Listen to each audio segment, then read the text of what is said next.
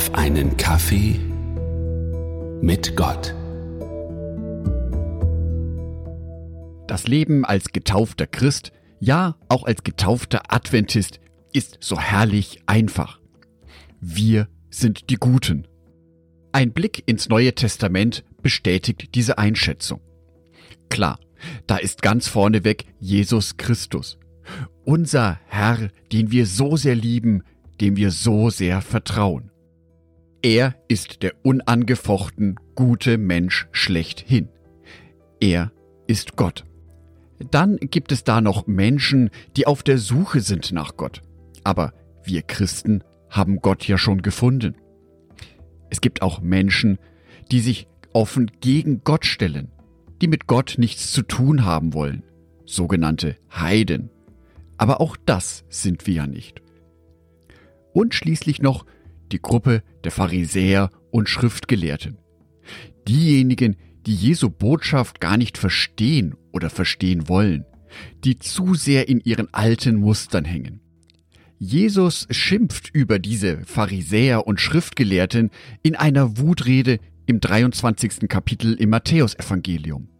Ganze 36 Verse werden im Neuen Testament auf diese Wutrede verwendet. Hier ein kleiner Vorgeschmack. Matthäus 23, Vers 4. Sie knebeln euch mit unerfüllbaren religiösen Forderungen und tun nicht das Geringste, um euch die Last zu erleichtern. Jesus Christus sparte also nicht an Kritik über den Pharisäern und Schriftgelehrten. Pharisäer ist ja auch heutzutage noch ein beliebtes Schimpfwort, zumindest in christlichen Bereichen. Was die Pharisäer falsch machten war, sie betonten sehr stark die Einhaltung von Reinheitsgeboten. Die Tat war wichtiger wie der Gedanke dahinter. Und das war auch der große Kritikpunkt von Jesus an den Schriftgelehrten und Pharisäern. Denn diese beiden Menschengruppen hatten das Wesentliche im christlichen Glauben aus den Augen verloren. Die Liebe Gottes. Die Liebe Gottes zu uns Menschen. Die Liebe Gottes zu uns Menschen, die so viel größer ist und mächtiger ist wie jede Regel. Dies wird deutlich in der Begegnung zwischen Jesus und der Frau, die auf frischer Tat beim Ehebruch ertappt wurde. Johannes 8, Vers 10 Da richtete Jesus sich wieder auf und sagte zu ihr, Wo sind sie? Hat dich keiner von ihnen verurteilt? Niemand, Herr, antwortete sie. Dann verurteile ich dich auch nicht, erklärte Jesus. Geh und sündige nicht mehr.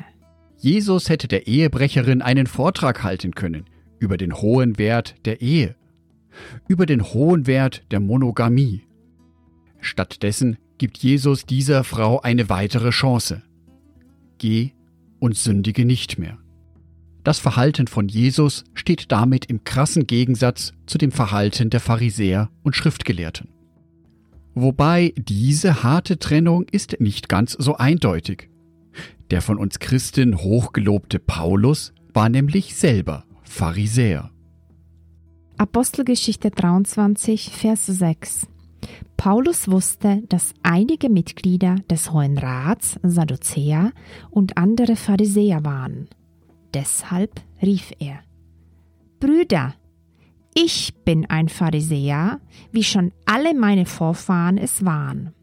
Paulus, ein Jünger von Jesus Christus, ein Pharisäer. Je länger ich darüber nachdenke, umso mehr wird mir bewusst, dass dieses Konzept zwischen Heiligen und Pharisäern zu unterscheiden gar nicht so einfach ist. Im Gegenteil, in unserer Psyche ist beides angelegt. Wir sind sowohl Heilige als auch Pharisäer. Pharisäer, und zwar im negativen Sinne, sind wir immer dann, wenn wir Regeln über die Liebe zu den Menschen stellen wenn uns das Einhalten von Regeln, von gewissen Normen wichtiger ist, wie diese Menschen zu lieben. Das kann bisweilen ganz schön schwierig sein, Menschen zu lieben, unabhängig von ihrem Verhalten, unabhängig von ihrem Aussehen, unabhängig von ihrem sozialen Status. Jedoch bin ich fest davon überzeugt, dass die Botschaft von Jesus eine Botschaft ist, die andere Menschen einschließt und nicht ausgrenzt. Ich wünsche dir einen liebevollen Blick auf deine Mitmenschen, einen Blick, der hinter die Kulissen schauen kann, der ins Herz blicken kann, der an den Äußerlichkeiten vorbeisieht. Eben genau der Blick, mit dem Gott uns beide jetzt gerade ansieht. Angedacht von Jörg Martin Donath, Bibeltexte eingelesen von meiner lieben Frau Sonitschka.